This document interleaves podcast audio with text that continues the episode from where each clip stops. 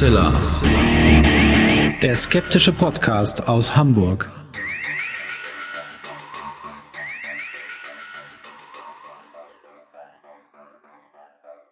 Hallo und herzlich willkommen zum 221. Mal bei Hoaxilla, dem skeptischen Podcast aus Hamburg. Wie immer bei mir die wunderbare Hoax Mistress Alexa. Hallo ihr da draußen und bei mir ist natürlich auch dieses Mal glücklicherweise der wunderbare Alexander Hoaxmaster. Ja, letzte Folge des Jahres. Die Gewinner unseres Gewinnspiels für das Buch Angela Merkel ist Adolf Hitlers Tochter und die Wochenendkarte fürs Podcamp sind verlost worden. Fast 350 Einsendungen haben wir insgesamt erhalten. Das ist ein, ein riesiger Berg und macht uns natürlich viel Freude. Und äh, ich glaube, ihr habt auch Spaß an Gewinnspielen und deshalb wird es auch im Januar dann das nächste Gewinnspiel geben. Ähm, und ich würde sagen, wir machen jetzt einfach weiter in der Sendung, weil wir haben noch einiges zu erzählen und haben ein sehr, sehr schönes Thema nachher, was wir behandeln werden. Und machen wir einfach erstmal weiter.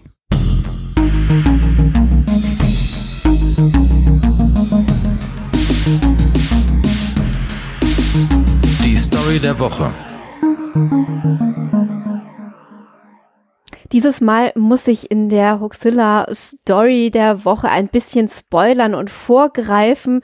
Und zwar auf das Thema, das wir gleich im Hauptteil behandeln werden. Man kann ja auch den Titel der Folge übrigens lesen. Also Stimmt, das ist jetzt nicht wirklich eine Überraschung, oder? Egal. Ähm, und zwar geht es auch in der Story um Gremlins. Und ich muss ja gestehen, ich habe mich riesig gefreut, anlässlich ähm, dieser Sendung mal wieder den alten Kinofilm äh, sehen zu müssen, können, dürfen, wie auch immer. Auf jeden Fall haben wir uns den ersten Gremlin-Film angeguckt und haben uns auch so ein bisschen über die Hintergründe informiert und ähm, nicht nur äh, recherchiert, was es mit Gremlins und Mogwais und ich weiß nicht was äh, auf sich hat, sondern auch festgestellt, dass wir uns das ja heute fast gar nicht mehr vorstellen können im CGI-Zeitalter, was für Probleme es gemacht hat, solche Viecher zum Leben zu erwecken auf der Leinwand. Also wir kennen heute Gollum und Co. und sind es gewohnt, äh, großartige Special Effects äh, zu sehen. Ähm, aber wenn man jetzt äh, an so ältere Filme denkt, ähm, merkt man erst, was für ein unwahrscheinlicher Aufwand das äh, gewesen. Ich meine, okay, CGI ist auch Aufwand, aber damals halt noch mal so ein ganz anderer Art von von Technik, die dahinter steckte. Ähm, und da hatte man natürlich äh, so die Puppen von Hansen irgendwie vor Augen, hat so Filme wie Dark Crystal, die ja wirklich mehr so Puppenfilme sind, äh, vor Augen. Und man hat sich natürlich auch ähm, beim Drehen und Machen von Gremlins gefragt, wie erweckt man jetzt diese Wasserspeier-ähnlichen, Drachen-ähnlichen, komischen Viecher zum Leben?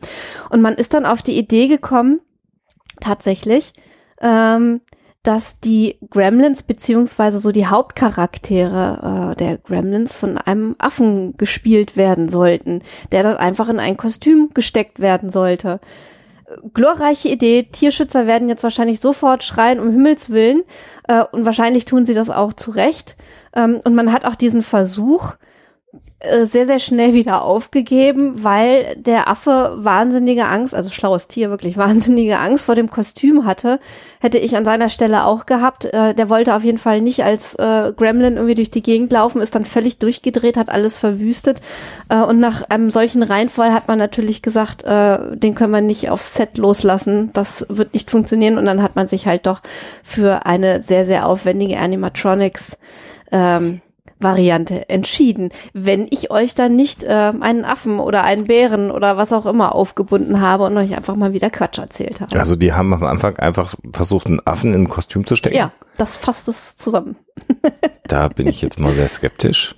Äh, und das lösen wir natürlich am Ende der Sendung auf und steigen dann jetzt mal direkt ein in das Thema Gremlins.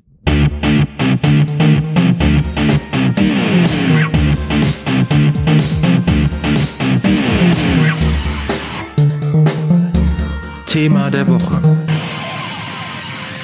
Ja, Alexa hat das Thema Gremlins vorgeschlagen und mir war eigentlich erstmal präsent, warum wir das machen könnten, weil für mich Gremlins, der Film aus dem Jahr 1984, ein Weihnachtsfilm irgendwie ist. Der Ja, spielt ne? zur Weihnachtszeit und habe ich gedacht, das passt ja auch zu Weihnachten. Und dann haben wir uns überlegt, machen wir doch mal ein Huxilla Special, minutenweise Gremlins. Wer das nicht versteht, das lösen wir dann auch am am Ende der Sendung auf. Ähm, und äh, habe dann zu Alexa aber gesagt, ja, aber so eine Sagengestalt ist das eigentlich spannend und dann je mehr wir uns mit dem Thema beschäftigt haben und meine Frau als kluge Kulturwissenschaftlerin äh, hat dann gesagt, ja, das kann man gut aufbereiten, denn Gremlins jetzt nicht von 1984, das wäre ein bisschen sehr jung, aber tatsächlich äh, aus dem Beginn des letzten Jahrhunderts tatsächlich erst. Also ich hatte immer gedacht, Gremlins, genau wie alle anderen Sagengestalten, die man so kennt, Kobold oder was auch immer, uralt, seit Jahrhunderten in der Tradition verwurzelt. Es sind ja auch, wie wir nachher ähm, noch erzählen werden, verwandt mit den Kobolden, ne? Aber nur verwandt eben. Und, und äh, das Lustige ist eben, dass die Gremlins im Prinzip äh, mit dem Beginn der äh, Luftfahrt letztendlich äh, aufgetaucht sind und insbesondere primär im Kontext von äh, militärischer Luftfahrt. Genau. Äh, vielleicht greifen wir da aber schon ein bisschen vor. Ich glaube, es gibt weil wir sind ja auch irgendwie schon ein Stück alt, äh, bestimmt ganz, ganz viele von unseren Hörern, die den Film von 1984 gar nicht kennen. Vielleicht sollten wir ganz kurz erstmal erzählen, worum es in dem Gremlin-Film geht, damit man das überhaupt so ein bisschen einordnen kann. Geschrieben ist das ganze Stück von Chris Columbus äh, worden seinerzeit. Den kennen viele heute als Regisseur oder äh, andere Funktionen im Rahmen des Harry Potter Universums, den ersten äh, Harry Potter Film, da hat er Regie geführt. Ähm, Der auch schon, schon wieder uralt. Ich glaube 20 Jahre schon wieder fast her. Äh, insofern äh, eines der Frühwerke von Chris Columbus tatsächlich. Und gelesen hat das dann Steven Spielberg, den kennt man natürlich. Und der hat gesagt, das ist abgefahren, das produziere ich einfach mal. Und hat sich dann einen Regisseur gesucht, der eher so aus dem äh, Horrorgenre stammt, Joe Dante. Und dann haben sie 1984 einen Film gedreht, der eigentlich ziemlich krude ist, oder? Also sagen wir mal so, ich mag den Film, es ist irgendwie ein, ein nettes Filmchen, aber wenn man, also jetzt gerade, wenn man ihn mit Abstand von, ich weiß nicht, zehn Jahren oder so nochmal anschaut, mindestens, ja. wenn nicht mehr, ähm, fällt einem doch auf, dass der, dass, dass der Film nicht so wirklich weiß, wo er hin will. Ist es jetzt wirklich ein Horrorfilm? Ist es ein, ein Puppenfilm, irgendwas Nettes zu Weihnachten? Also es ist irgendwie so ein bisschen unzusammenhängend äh, teilweise, aber trotzdem, wie ich finde, eine ganz interessante Geschichte. Ähm, und es greift halt wahnsinnig viele Sagenmotive auf. Ähm, also es ist eigentlich ein gefundenes Fressen, weil er sich da wirklich so querfeldein aus allen möglichen Motiven bedient hat und das irgendwie zu so einem Film zusammengestellt hat. Grundgeschichte ist die eines äh, Mogwai, eines, eines kleinen, pelzigen, ultrasüßen Lebewesens. Namens Gizmo. Gizmo, Tier will man gar nicht sagen, weil das offensichtlich deutlich mehr Intelligenz hat als andere Tiere. Und äh, Mogwais haben die Eigenschaft, so wird es im Film geschildert, dass man sie nicht nass machen darf, dass man sie nicht direkt Licht aussetzen darf, weil sie von Sonnenlicht sogar sterben können und dass man sie nicht nach 12 Uhr Mitternacht füttern darf. Das sind die drei Regeln. Natürlich kann man sich vorstellen, werden diese Regeln zunächst mal nicht eingehalten. Das heißt, Gizmo wird nass gemacht, vervielfältigt sich dadurch, das ist auch ganz interessant. Und dann äh, entstehen so böse Geschwister, so in Anführungsstrichen so möchte ich das mal nennen, und äh, das, das ist nämlich genau, da kommt nämlich zum ersten Mal so zum Tragen. Also man könnte ja mal denken, alle Mogwais sind so niedlich und süß und lieb wie Gizmo, der auch wirklich sogar zwei Filme hindurch immer so der Held bleibt und irgendwie so ein, ein niedliches, niedliches, nettes Tierchen, äh, äh, Lebewesen, wie auch immer. Ähm, aber seine ähm, äh, ja Nachkommen oder wie auch immer, also das, was passiert, was dabei rauskommt, wenn man ihn nass macht irgendwie, die sind alle immer so ein bisschen durchtrieben, entweder total bescheuert und bekloppt und völlig verrückt äh, oder halt richtig evil. So, und die fressen dann natürlich oder tricksen dann ihr Härchen aus, fressen nach 12 Uhr und verwandeln sich in etwas, was optisch, würde ich sagen, sehr, sehr stark in die Richtung Wasserspeier mhm. oder Gargoyles einfach geht und äh, richten dann ein unfassbares Chaos in dieser kleinen Stadt ein, äh, an, in der äh, gelebt wird während des Films. Interessant dabei ist, dass in dem Film von der Motivik her zumindest dann aufgegriffen wird, dass sie in der Regel immer Technik manipulieren. Also sie schneiden Bremskabel an Autos durch, sie machen äh, Stromleitungen kaputt, sie manipulieren ganz viel immer Elektrik, sie machen, stellen alle Ampeln an der Kreuzung auf grün, damit Autounfälle gestehen. Das ist so eine Art Schabernack, die die Gremlins in diesem Film betreiben und wie es ausgeht, wer den tatsächlich noch nicht gesehen hat, wir können ihn verlinken. Da gibt es beide Teile im Moment, glaube ich, für knapp einen Zehner kann man sich den äh, in, in physischer Form bestellen. Beim großen Kaufhaus kann sich die dann anschauen. Aber das ist die Motivik der Filme. Ähm, und äh, diese, diese Komponente der Manipulation von Technik, um Schabernack zu betreiben, das ist eigentlich der Kernpunkt, den wir festhalten können und könnten jetzt vielleicht mal gucken, wo kommen denn Gremlins eigentlich her? Genau, also ähm, wenn wir uns jetzt nochmal am Film entlanghangeln, äh, können wir so als Grundlage verschiedene Dinge äh, festhalten. Also wir haben zum einen mal natürlich äh, die Bezeichnung dieser pelzigen Wesen, sozusagen der Vorstufe zu den Gremlins als äh, Mogwai. Ähm, und die gibt's tatsächlich in der chinesischen äh, Kultur. Ähm, Mogwai oder Mogui ähm, sind äh, so dämonische Wesen, äh, die tatsächlich sich dann vermehren, wenn es regnet. Auch das äh, vielleicht noch so ein ganz interessantes Motiv, was sich äh, da für den Film herausgegriffen wurde.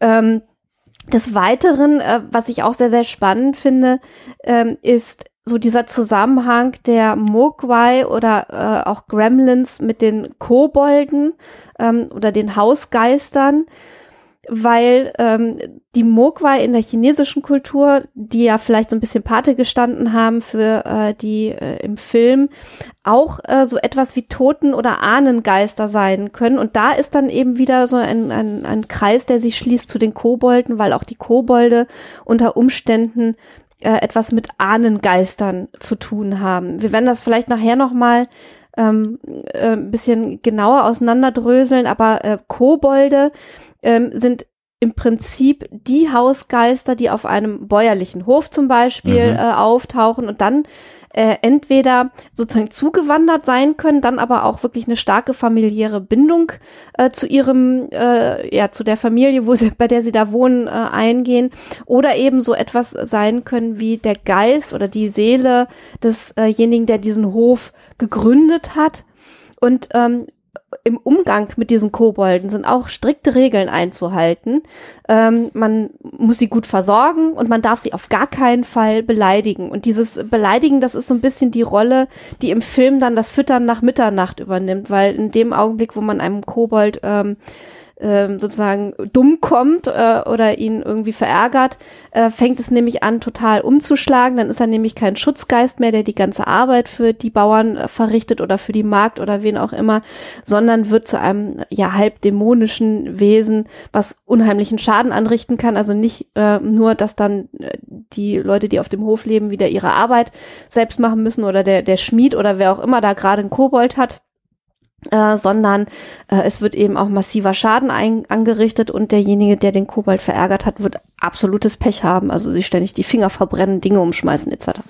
Was der Kobold grundsätzlich aber macht, auch wenn er zugetan ist, er neckt die Bewohner des Hauses auch gerne mal, macht einen kleinen Schabernack, aber immer so, dass den äh, Bewohnern seines Hauses, das er hütet, kein Schaden passiert. Das ist auch nochmal, also deswegen so dieses Koboldhafte, mhm. was wir auch oft mit Schabernack verbinden, ist drin in Auf der Figur, aber nicht genau. bösartig. Genau. Niemals bösartig, es sei denn, es passiert das, was du gerade beschrieben genau. hast. Genau, und, und diese Ambiguität äh, der, der Sagenfigur Kobold kommt zum Beispiel auch beim verwandten Klabautermann und da bewegen wir uns dann schon mal zur Schifffahrt und wir kommen ja mhm. nachher zum Flugverkehr. Äh, mhm. Also die das sind auch Dinge irgendwie, die zumindest so äh, ein bisschen ähnliche äh, Referenzrahmen sind, wie man in der Sagenforschung äh, das nennt. Ähm, also der der Kobold ähm, in der Schifffahrt ähm, hat auch so ein bisschen die Rolle einer äh, zwiespältigen Figur. Also zum einen ähm, ist er auch so ein bisschen so der Schutzgeist. Also es ist gut, wenn man, wenn man Kobold auf dem Schiff hat. Auf der anderen Seite kann es auch wieder ähm, wahnsinnig schwierig sein, also wenn der Kobold auf dem Schiff äh, sein Unwesen treibt, weil er nämlich irgendwie so schwer berechenbar ist. Also wer jetzt an Klabautermann denkt, der hat wahrscheinlich irgendwie den Pumuckel vor Augen oder so, aber auch der Pumuckel ist ja eine ziemlich ähm, merkwürdige Figur, von der man nicht so genau weiß, äh, ob sie eben gut oder eher böse ist. Aus dem Hause der Klabauter, wie er Ja, ja, aus dem Hause der Klabauter, genau. Wie man es selber beschreibt. Also jetzt nochmal der große Überbau, aber kommen wir jetzt mal auf die Gremlins zu sprechen. Und da überrascht es schon sehr, dass man sie den, den Begriff fast nahezu eindeutig festlegen kann, wo der Begriff Gremlin das erste Mal herkommt. Das machen wir gleich. Aber die Figur der Gremlins, äh, in dem, was sie tun, ähm, relativ eindeutig der britischen Luftfahrt zuzuordnen und sogar fast noch so auf eine Jahreszahl, so ab dem Jahr 1917 onward und dann insbesondere später im Zweiten Weltkrieg Beschreibungen von Lebewesen, die im Flug an den Flugzeugen herum manipulieren. optisch ein bisschen ähnlich zu den Chupacabras, die wir ja auch schon mal hier bei Huxler behandelt haben, den Chupacabra. Nämlich mit so äh, dornigen Rücken, großen Augen, so werden sie äh, in der Regel beschrieben, und eher so kleinen Körpern mit, mit, mit Klauen bestückt. Und das, also die Beschreibung hört sich dann schon sehr an wie die Gremlins im Film, ne? Ein bisschen, ne? Die bösen mhm. Gremlins dann. Und äh, ja, was, was, was tun diese Gremlins? Tatsächlich sind diese Gremlins gesehen worden von Piloten der Royal Air Force, die dann beschrieben haben, dass immer dann, wenn auf den Flügen irgendwas schiefgegangen ist, die Gremlins entweder die Maschinen manipuliert haben oder ähm, ja die die Einstellung des Flugzeugs manipuliert haben. Und da gibt's angeblich eine ganze Reihe von Augenzeugenberichten, die dann also davon berichten, wie diese Gremlins zum Teil auf den Tragflächen die Motoren manipulieren, aber auch im Flugzeug an den Einstellungen, an den Kabeln gesehen wurden oder Flugzeuge, die technische Schwierigkeiten hatten und dann gelandet sind hinterher, äh, hat man dann angeschaut und hat dann gesehen, dass äh, Stromleitungen innerhalb der Flugzeuge beschädigt waren und eindeutige Bissspuren aufgewiesen haben. Auch an äh, Stellen, wo jetzt, also man könnte ja auch sagen, vielleicht Marder oder, oder weiß der Geier was, irgendwelche ja. Nagetiere, aber wohl auch angeblich an Stellen, die so schwer zugänglich waren, dass man nicht davon ausgehen kann, dass es irgendwelche äh, tierischen Manipulationen waren, die da stattgefunden haben.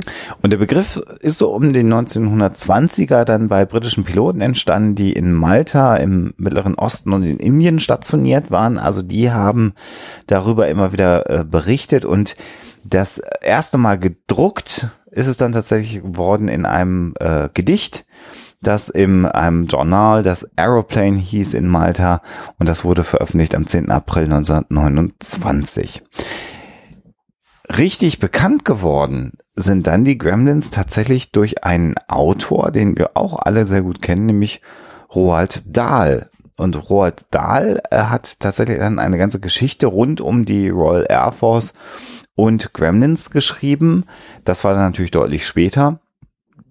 Äh, so im Jahr 19, ich meine 1943 hat er das dann geschrieben, ne? 1943 ist sowieso ein interessantes ähm, Dat oder Jahr, ähm, beziehungsweise 1942, 43, 42, weil 42 da was. sozusagen diese Gremlin-Manie äh, erst so richtig angefangen hat. Also es hat dann Newsweek-Artikel äh, gegeben äh, und es sind Geschichten veröffentlicht worden, die eben äh, davon berichten, dass es wohl schon länger Berichte über Gremlins gibt, aber äh, sozusagen diese schriftlichen Artikel, das sind so die ersten Referenzen, wo man richtig davon ausgehen kann, dass das sozusagen in der Folklore äh, gelandet ist, beziehungsweise dass dieses Sagenmotiv ähm, der Geschichten von Gremlins, die natürlich angeblich wahr sein sollen, so richtig in der Volkskultur angekommen sind. Also äh, so diese, diese Jahre 1942, 43 sind für die Gremlins ganz entscheidend. Das Besondere an der Geschichte von äh, Roald Dahl ist eigentlich, dass es gar nicht mal so äh, irgendwie ein Augenzeugenbericht gewesen ist, was er da verfasst hat, sondern äh, eigentlich eine Kindergeschichte, mhm. äh, die er sich da ausgedacht hat, die natürlich dann wieder auf solche Motive, die schon in der Volkskultur angekommen waren, zurückgreift. Also, äh, um es nochmal richtig zu stellen, das Buch ist aus dem Jahr 1942, heißt tatsächlich äh, Gremlins. Und man muss dazu auch noch sagen, Roald Dahl selber Pilot gewesen äh, in der Royal Air Force äh, im Mittleren Osten stationiert gewesen. Äh, und insofern äh, hat er sicherlich dieses, äh, wenn es jetzt auf der See passiert wäre, würde man Sehnbahnsgarn sagen, aber jetzt war es natürlich Pilotengarn, natürlich mitbekommen. Und was dann sehr, sehr, sehr verrückt ist an dieser Gremlin-Geschichte, also die Geschichten von ähm, ich habe es ja gerade schon geschildert, was die so alles an den Flugzeugen machen, als Kindergeschichte. Er hat dann ähm, Frauen hinzugedichtet zu den Gremlins, nämlich die Fifinellas, die sie haben sollten. Die Gremlins und Fifinellas sollten dann auch Kinder haben. Das waren die Widgets, so hat er sie genannt. Und die, äh, das waren die männlichen Kinder, die Widgets, und die weiblichen Kinder waren die Fiberty Gibbets, wenn ich das richtig ausspreche. Also da merkt man schon sehr, sehr, sehr Kinderbuchautorenmäßig. Und das Spannende ist dann tatsächlich, dass Walt Disney darauf aufmerksam geworden ist. Und dann gab es die große Idee zu sagen, prima, daraus machen wir einen großen Disney-Film. Also Walt Disney hat das Buch auch aufgelegt mit äh, Roald Dahl zusammen und der Plan war, daraus einen Walt Disney-Film zu machen. Genau, ähm, wir haben äh, so während der Recherche festgestellt, dass auch Brian Dunning von Skeptoid äh, eine Folge zu Gremlins gemacht hat Und ähm, er, er hat einen ganz interessanten Ansatzpunkt, einen ganz anderen als den, äh, den wir so gewählt hätten, ähm, weil wir das eher so vom Standpunkt der Sagenforschung aus äh, betrachten, so mhm. die Gremlins als Sagengestalt. Und äh, er grenzt die Gremlins erstmal von solchen Sagengestalten wie zum Beispiel Kobolden ab, weil er sagt, ähm, es gibt bei den Gremlins eben Augen, also angebliche Augenzeugenberichte und Berichte darüber, dass es tatsächlich irgendwelche Flugunfälle gegeben haben soll, die äh, auf die äh, Interaktion mit Gremlins zurückgehen. Und deswegen kann man nicht äh, unbedingt sagen, dass es äh, Kobolde sind, sondern man muss erstmal gucken, was an diesen Berichten dran ist. Das macht er dann auch ganz geschickt. Also dass zum Beispiel eine äh, Geschichte dabei, die hinterher tatsächlich auch von dem äh, von mir äh, mal eine Zeit lang sehr stark rezipierten Charles Berlitz aufgegriffen wurde. Der hat 1988 ein Buch geschrieben, A World of Strange Phenomena und hat da äh, eine Geschichte äh, von einem Flugzeug, äh, irgendwie so ein, so ein Transportflug ähm, äh, aufgegriffen, der ähm, in San Diego 1939 gestartet sein soll und dann ähm, ist er aber, äh, also wollte er eigentlich nach Hawaii, ist dann aber umgedreht und wieder in San Diego gelandet und jeder an Bord war dann äh, irgendwie umgekommen, bis auf einer mit grausamen, mit grausamen Klauenspuren, genau, Bissspuren, so, so auf Tiere hinzudeuten schienen und nur einer war dann noch am Leben, ist aber dann auch äh, äh, kurz nach der Landung gestorben. Der Co-Pilot hat äh, noch überlebt, hat die Maschine zur Landung gebracht und ist dann aber im Krankenhaus an seinen Verletzungen gestorben. Und das wurde sozusagen als wahre Geschichte oder Augenzeugenbericht äh, im Kontext mit Gremlins verkauft. Genau, und zwar ist das aufgegriffen worden zuerst von einem, der sich interessanterweise auch mit äh, UFO-Phänomenen auseinandergesetzt hat, nämlich mit Coe Gardner in den 1950er Jahren. Und Charles Berlitz, wie gesagt, hat dann 1988 das in seinem Buch äh, World of Strange Phenomena auch nochmal verbraten.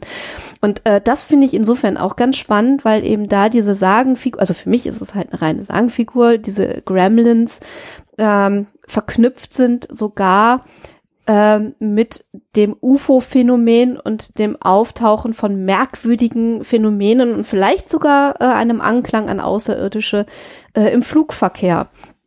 Und auch da finde ich, äh, schließt sich wieder ein ganz interessanter äh, erzählforscherischer Kreis, wenn man so möchte. Worüber jetzt mal natürlich äh, nachdenken kann, ist, warum ähm, also und äh, äh wenn wir noch mal kurz weiter, also äh, vielleicht noch mal die historischen Abriss, also 1942 dann das Buch, das sie auch erstaunlich gut verkauft hat, 50.000 Kopien äh, haben sie verkauft von diesem Disney Buch von Roald Dahl über Gremlins. Ähm, der Grund, warum man letztendlich dann den Film nicht gemacht hat, waren rechte Probleme. Man wollte das Blessing von der Royal Air Force haben, weil die ja einen starken Bezug zu den Gremlins hatte. Da gab es immer wieder Probleme. Ähm, das Thema Krieg, was ja 1942 noch ganz, ganz, ganz prägnant war und natürlich die britischen Piloten ähm, im Kampf gegen die Nazis auch in, in den Luftschlachten ganz, ganz präsent in der, in der Gesellschaft, ließ zunehmend nach. Weil man sich noch im Krieg befand. Ne? So. Also. Ähm, und aus diesem Film ist dann letztendlich gar nichts geworden, muss man äh, am Ende sagen. Also, aber das Thema ist aufgegriffen worden. Und interessanterweise ist das Thema dann auch äh, aufgegriffen worden in so abgefahrenen Geschichten wie äh, Looney Tunes oder Merry Melodies, wie sie dann in den Staaten ja eigentlich hießen. Und 1943 äh, dann, also ein Jahr nachdem dieses Buch geschrieben äh, wurde, gab es dann das Buch Falling Hair von Herr ist das Kaninchen, ne? Mhm, Hase. Der Hase, der mhm. fallende Hase. Und da war dann tatsächlich ein, ein ist, oder es ist ein Comic mit Bugs Bunny, ähm, der gegen einen Gremlin an Bord eines äh, Flugzeugs äh, kämpft eine sehr, sehr abgefahrene Geschichte letztendlich. Den können wir euch auch verlinken. Und 1944 dann gab es dann tatsächlich noch einen äh, Looney Tune, den haben wir auf YouTube leider nur in einer russischen Fassung gefunden. Das war ein bisschen schwierig. Äh, 1944 dann Russian Rhapsody. Und da spielt noch nicht mal Daffy Duck oder Bugs Bunny mit, sondern Adolf Hitler. Und Adolf Hitler will Moskau angreifen und da verhindert ein Gremlin dann letztendlich die Attacke äh, auf Moskau. Also das Ganze auch äh, etwas mit Kriegspropaganda am Ende zu tun. Das war auch immer dann die Geschichte, dass ähm, äh, unter den Piloten zum Teil auch die mehr verbreitet wurde, dass der Kriegsfeind äh, in Verbindung mit den äh, Gremlins steht, um natürlich die Luftwaffe zu schwächen im Rahmen des Krieges. Also das dann auch im Comic oder im, im Comicstrip oder, oder Zeichentrickfilm äh, aufgegriffen. Es gibt dann noch eine äh, ganz abgefahrene Geschichte, das haben wir uns tatsächlich auch angeschaut, nämlich eine Episode von ähm, der Twilight Zone mit dem jungen William Shatner. dem sehr jungen William Shatner. Aus dem mhm. Jahr 1963. Und der fliegt dann tatsächlich mit einem Passagierflugzeug und sieht dann einen Gremlin, der das Flugzeug beschädigt. Dummerweise ist er immer weg, wenn er irgendwen anderen darauf hinweist und er selber kommt gerade aus einem Sanatorium und hat sich gerade von einem Nervenzusammenbruch erholt und am Ende öffnet er dann die, den Notausstieg über, der, über dem Flügel. Da sitzt er, hatte sich vorher noch eine Pistole gestohlen und äh, er schießt dann quasi diesen Gremlin. Das Flugzeug landet, aber er landet in der Irrenanstalt, weil ihm natürlich keiner glaubt. Also wir können äh, uns an dieser Stelle, denke ich, alle einig sein, dass ähm, die Gremlins tatsächlich eine Sagengestalt äh, sind, die sozusagen schon auf einer Stufe mit Klabautermännern und Kobolden ähm, steht und das macht es aber nicht weniger interessant, dass die Motivik dahinter zu interpretieren. Also mhm. äh, da gibt es sowohl volkskundliche als auch psychologische Ansätze, die wahnsinnig äh, spannend sind. Also wenn man, also ich bin auf einen Hinweis äh, gestoßen, ähm, dass die Gremlins in der Royal Air Force, also diese Geschichten über Schabernack und Unfug treibende, äh, technikaffine, äh, übernatürliche Wesen, auch eine bestimmte Funktion mhm. erfüllt haben, psychologisch, weil es nämlich besser war, sozusagen, wenn irgendwas schief geht, einen Sündenbock zu haben, ähm, anstatt dann, äh, dass die, äh, weiß ich nicht, Mitglieder eines Geschwaders oder wie auch immer sich alle untereinander beschuldigen, wenn, wenn irgendwas nicht funktioniert hat, dass sozusagen diese Sagenfigur eine wichtige äh, Funktion für die Moral der Truppe, wenn du so willst, erfüllt hat. Ähm, das einmal vielleicht eine ganz äh, interessante Interpretation. Und dann ist natürlich klar, dass diese Sagenfigur für die Unwägbarkeiten steht, die immer in Zusammenhang mit Technik auftreten können. Also wir haben ja hier bei Hoxilla auch schon öfter mal, jetzt gerade mit dem Blimp zum Beispiel, mhm. neulich Folgen gemacht über äh, Flugunfälle oder andere technische Dinge, die einfach irgendwie schiefgegangen sind und wo keiner so genau weiß, äh, was, äh, also wo es im Argen lag und was sich keiner so genau erklären kann. Und für genau solche Phänomene werden dann eben diese mythischen, mystischen ähm, Gremlins verantwortlich gemacht und dienen eigentlich so ein bisschen als so eine Art Coping-Strategie, also eine Strategie, um damit fertig zu werden, dass man eben Bewältigungsstrategie, ähm, weil man eben gerade ob es nun in der Schifffahrt ist oder im Flugverkehr oder gerade eben ähm, im Zusammenhang auch mit kriegerischen Handlungen oder so, weil man halt immer auch irgendwie dem Zufall ausgesetzt ist und Dingen, die man schlecht beeinflussen kann und wenn man noch so sehr aufpasst. Man will vor allen Dingen ja auch nicht, wenn es technische Schwierigkeiten gibt, äh, konnte man immer sagen, es war so Gremlin in the Machine und damit waren nicht die Techniker am Boden oder die Ingenieure am Boden schuld, die meine Maschine gewartet haben. Das hat auch was mit Truppenmoral zu ja, tun ja, gehabt, eben, genau. Ne, mhm. dass man nicht den, den Finger gezeigt hat. Man kann sich jetzt natürlich fragen, und auch das hat mich ein bisschen bei der Skeptoid-Folge von Brian Dunning gewundert, dass er da nicht äh, mal hingeschaut hat. Also viele der Berichte, die Geschichte, die du geschildert hast mit dem, mit dem Flugzeug, äh, äh, was nach Hawaii wollte und zurückkam und alle waren tot an Bord und auch andere Geschichten, die immer wieder zitiert werden, werden mit einem Wahrheitsanspruch erzählt. Äh, es gibt aber keine belegbaren Quellen. Also es ist nicht so, dass es dann den Piloten Jack Smith gibt, äh, der Royal Air Force, der am dem und dem Datum diese Geschichte erzählt hat oder eventuell noch in seinem Piloten-Tagebuch geschrieben hat. Diese Geschichten mag es geben, das sind aber nicht die Geschichten, die man im Netz findet, die dort verbreitet werden. Und äh, man muss sich natürlich auch fragen, warum erzählen denn Piloten die auch ein gewisses Training haben und eine Verantwortung haben, solche Geschichten?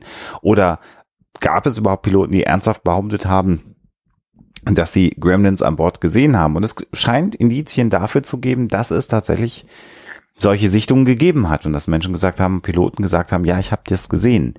Äh, ein Aspekt, der da natürlich mit hineinspielt, und wie gesagt, Brian Dunning hat es nicht erwähnt, deswegen würde ich das gerne noch machen, ist die Tatsache, dass man sich natürlich überlegen muss, unter welchen Bedingungen äh, von 1920 bis in die 40er Jahre hinein ähm, Piloten geflogen sind äh, im Militäreinsatz. Zum einen war es so, dass äh, nicht immer bei Höhenflügen, ähm, so dass mit den Sauerstoffmasken alles total gut funktioniert hat. Also es gab durchaus Situationen mal, ähm, wo man nicht so richtig gut mit Sauerstoff versorgt war oder zu viel Höhenluft hatte. Und Höhenluft hat gewisse Auswirkungen auch. Also das kann durchaus auch mal so leicht halluzinatorische Ereignisse nach sich ziehen. Und dann insbesondere und heute auch sehr gut belegt äh, im Zweiten Weltkrieg der Einsatz von Amphetaminen im britischen Militär. Heute, äh, zumindest offiziell sagt man, das gibt's gar nicht mehr.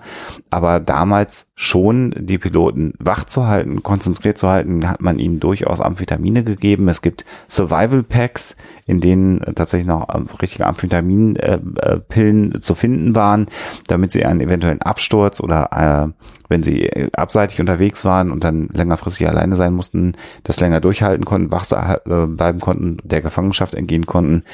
Äh, und auch vor den Flügen hat man durchaus Amphetamine und andere Aufputschmittel den Piloten gegeben. Und je nachdem, wie lange man das Zeug nimmt, kann das dann doch irgendwann auch Psychosen auslösen. Das hat ja auch seinen Grund, warum man das heute nicht mehr macht. Äh, zumindest nicht offiziell, man weiß ja nicht, aber warum man eben davon abgegangen ist, äh, Amphetamine zu geben. Das heißt, es könnten durchaus auch substanzinduzierte Halluzinationen irgendwann aufgetreten sein. Übermüdet, Dunkelheit, unter Umständen Höhenluft und auch noch vollgepumpt mit Amphetaminen ist jetzt eine Situation, in der es nicht ganz ungewöhnlich wäre, wenn man plötzlich Dinge sieht oder wahrnimmt oder auch akustisch hört. Man wurde auch berichtet, dass man die an Bord gehört hat, die Gremlins, äh, dass sowas auftaucht.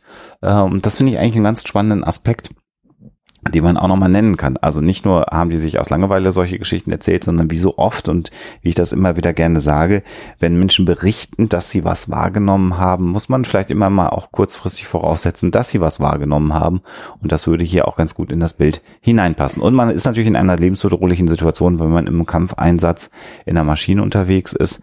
Also das sind schon auch ganz andere Stressoren, als wenn man mal in Urlaub nach Malle fliegt. Und es ist auch tatsächlich so, dass äh, die Abhängigkeit des Menschen von der Technik. Das ist übrigens auch ein äh, Motiv, was in Gremlin 1 schon anklingt, aber dann im zweiten Gremlins-Film von 1990 mhm. nochmal wirklich sehr plattgewalzt wird. Ja. Ähm, äh, in den Referenzrahmen Schifffahrt und Luftverkehr nochmal eine ganz andere ist. Also äh, der Mensch oder das Leben des Menschen hängt wirklich buchstäblich von der Technik ab. Ähm, und dass in einem solchen Referenzrahmen eben auch ähm, sozusagen die, die Bewältigungsstrategie übernatürliches Wesen eine gewisse Rolle spielt, beziehungsweise Einzug hält in eine Erzählkultur, äh, kann einen eigentlich auch nicht so wirklich verwundern, mhm. ähm, sondern bietet eigentlich eine ganz interessante Projektionsfläche für eben äh, Ängste zum Beispiel. Und äh, diese Projektionsfläche Ängste äh, ist ja auch etwas, ähm, wofür der Gremlin in der Twilight Zone Folge ja. zum Beispiel steht. Ne? Ja. Also dass er dann wirklich äh, einfach nur noch reiner Ausdruck äh, der Angst dieses ähm, äh, ja, Nervenpatienten, um es mal altmodisch auszudrücken, der mhm. da gerade mit dem Flugzeug unterwegs ist. Ähm, Brian Dunning, wie gesagt, grenzt so ein bisschen die Gremlins ab. Ähm, von den Kobolden, nur um dann am Ende zu dem Schluss zu kommen, weil wirklich alle Referenzen, die im Netz immer genannt werden, ähm, sich widerlegen lassen und auch ein zum Beispiel ein Handbuch, was angeblich von der Royal Air Force verfasst worden von, sein von soll. Captain Percy Prune. Percy Prune, irgendwie, wo der Umgang mit Gremlins irgendwie geschildert wird, sich als äh, Konstrukt entpuppt und nicht existent ist, sondern Percy Prune ist eine ähm, Comicfigur, äh, eine von einigen, die ein Verfasser von Manuals ähm, erfunden hat, um sozusagen diese Manuals für die Royal Air Force ein bisschen interessanter und unterhaltsamer zu gestalten. Ja. Auf jeden Fall, er kommt dann irgendwie doch zu dem Schluss, dass, dass die ähm, Gremlins äh, sowas wie Kobolde sind und eben nur Sagen gestalten. Ähm, ich würde sogar noch weiter gehen. Ähm, bei den Kobolden hat man äh, traditionell, wenn man das jetzt erzählforscherisch und sagenforscherisch aufbereiten würde, den Referenzrahmen bäuerliches äh, Umfeld, also ein Hof, auf dem äh, der, der Kobold irgendwie sein Unwesen treibt oder eben auch, weiß ich nicht, der Handwerker, der Schmied, der Bäcker. Äh, wenn man jetzt zum Beispiel an die Heinzelmännchen von Köln denkt, äh, die auch äh, mit den Kobolden zusammenhängen, ähm, da hat man halt irgendwie so diese äh, sehr alte Sagenschicht, weil die Figur des Kobolds tatsächlich äh, auf den vorchristlichen Kontext bereits äh, zurückgeht.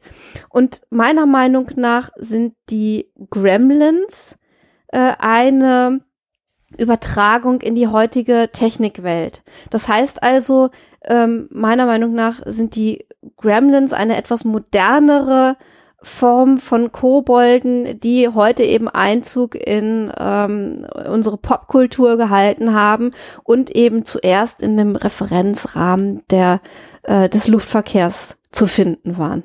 Ja, und damit haben wir eben was, was Wunderbares. Wir haben eine äh, Sagengestalt, die inzwischen greifbar für uns alle ist.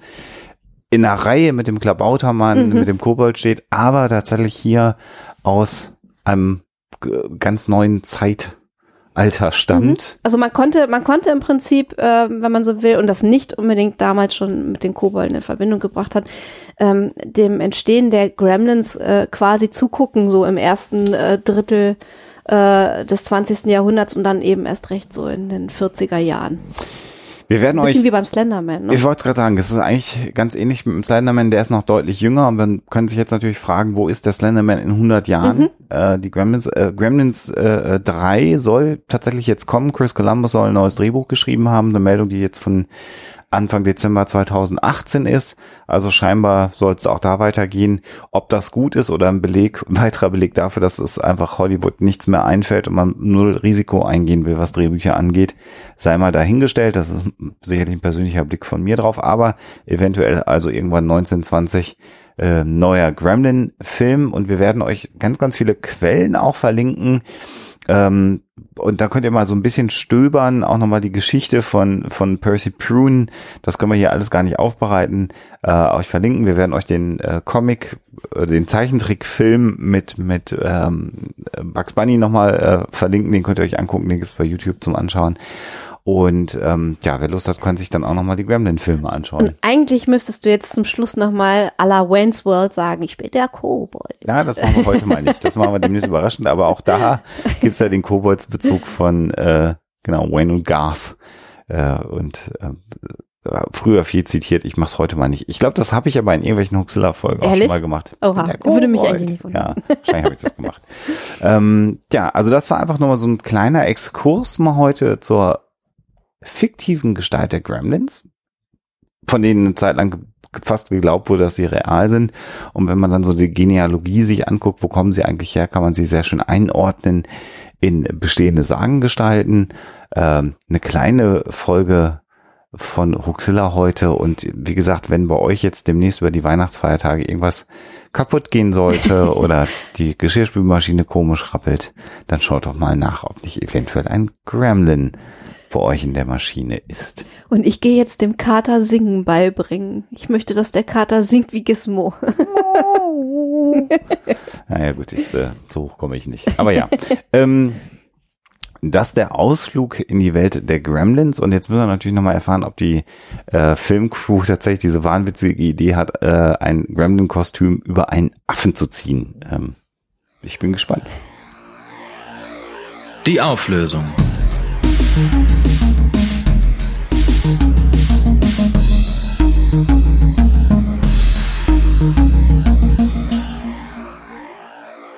Ja, die Geschichte mit dem Affen im Gremlin-Kostüm ist zum Glück ähm, gut ausgegangen, aber sie ist tatsächlich ähm, so ähnlich passiert.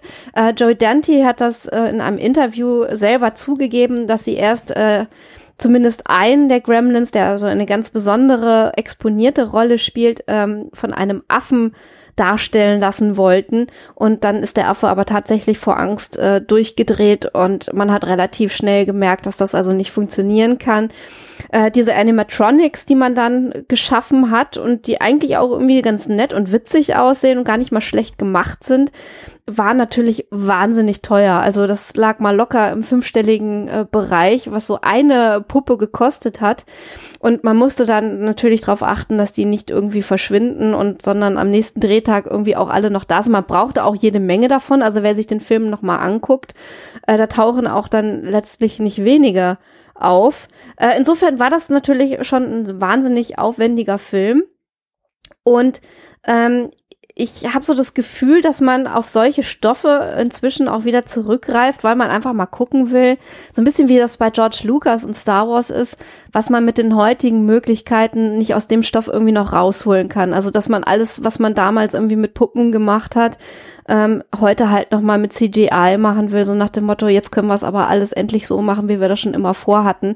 Ich habe, ich weiß nicht, ob das auch eine Rolle spielt. Ich bin auf jeden Fall sehr gespannt, sollte es dazu kommen und ich werde mir Gremlins 3 auf jeden Fall angucken und ich hoffe, ich würde dann, äh, wenn ich das täte, nicht enttäuscht. Ja, wir sind am Ende des Jahres angekommen. Wir können vielleicht mal ein, ein bisschen Fazit ziehen, ähm, was Huxilla angeht. Wir haben wieder einen Riesenspaß, äh, zwei Folgen im Monat zu produzieren. Freuen uns jetzt schon auf die äh, Januarfolge, auf die erste. Das wird ganz, ganz großartig. Wir wollen nicht sagen, was da passiert, aber das wird nochmal sehr, sehr abgefahren, glaube ich, äh, in der Januarfolge. Und wir sind nach wie vor extrem dankbar für eure Unterstützung, die wir bekommen, auch tatsächlich auf finanzieller Ebene. Und äh, man kann viel drumherum reden, aber Alexa lebt ein Stück weit von Huxilla und äh, man kann jetzt sagen Serverkosten, alles bla bla bla, aber ihr wisst es, Alexa ist selbstständig. Und das ist schon ein Stück weit auch Alexas Gehalt. Und das funktioniert relativ gut. Vielleicht bei dieser Gelegenheit so ein kleiner Hinweis in eigener Sache, ähm, insbesondere Richtung allen Unterstützern, die wir auf Steady haben das hat uns ein bisschen überrascht. Wir haben, äh, wenn wir die Abrechnung von November uns angucken, das machen wir auch mal gerade Transparenz, 228 Euro äh, im November bei Steady auf dem Tacho genau, stehen gehabt. Vielen, vielen, vielen Dank an euch. Genau, waren dann aber überrascht, dass uns von diesen 220 Euro nur 150 Euro erreicht haben. Das heißt, gut 32 Prozent eures Geldes sind versackt. Äh, und das hat was damit zu tun, dass in dem Vertrag mit Steady ähm, Steady für uns eine Dienstleistung erbringt, äh, Dienstleistung erbringt, das heißt, dafür Umsatzsteuer abgeführt, dann nehmen die zehn Prozent und dann werden noch alle jeglichen Kontogebühren, die jemals auftauchen, PayPal-Gebühren abgezogen. Das heißt, äh, wenn ihr uns einen Euro bei Steady gebt, erreichen uns aktuell 60 oder 68 Cent von diesem Euro.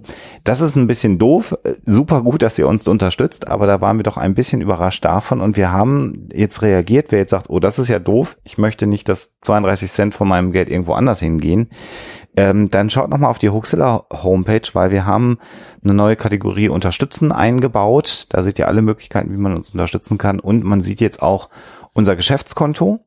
Und ihr könnt theoretisch, wenn ihr das jetzt mögt, auch einen Dauerauftrag auf das Geschäftskonto einrichten. Und das ist dann halt ein Dauerauftrag aufs Geschäftskonto. Das heißt, wenn ihr einen Euro auf unser Geschäftskonto überweist, kommt ein Euro bei uns auf dem Geschäftskonto an.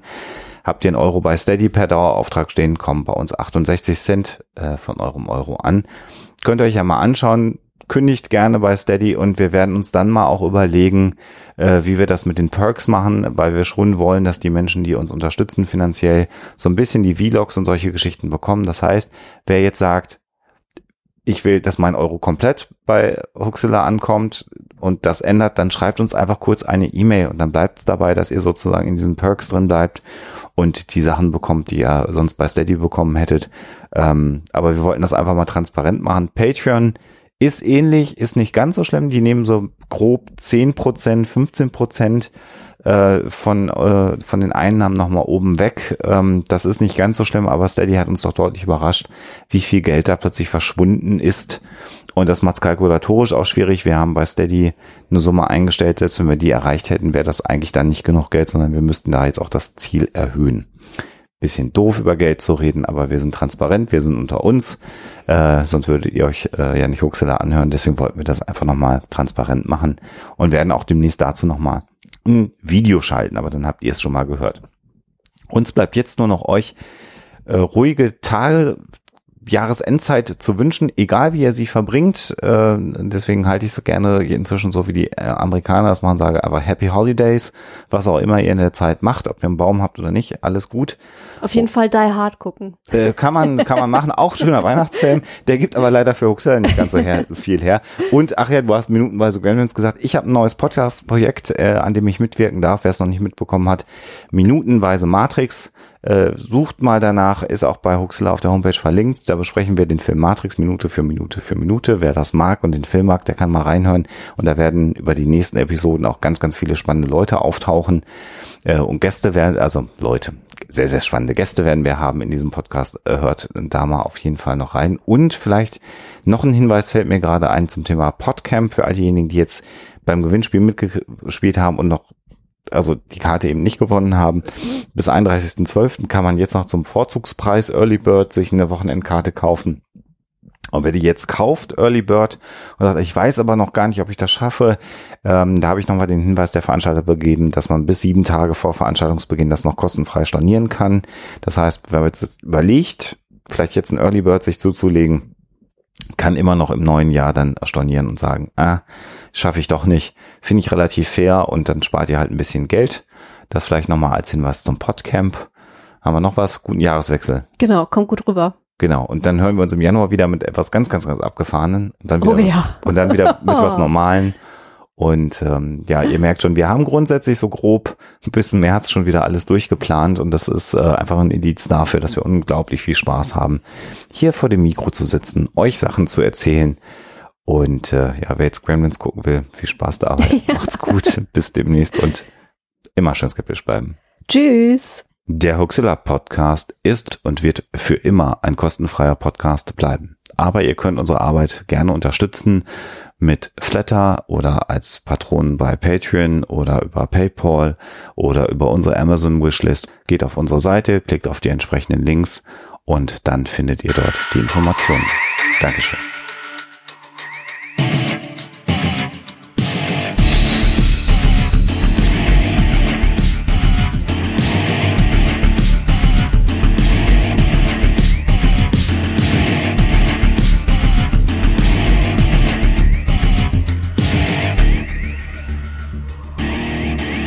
Schickt Fragen, Anmerkungen oder Feedback an info@huxilla.de. Und wenn ihr mögt, dann bewertet uns doch bei iTunes oder einer der anderen Podcast-Seiten, die uns führen.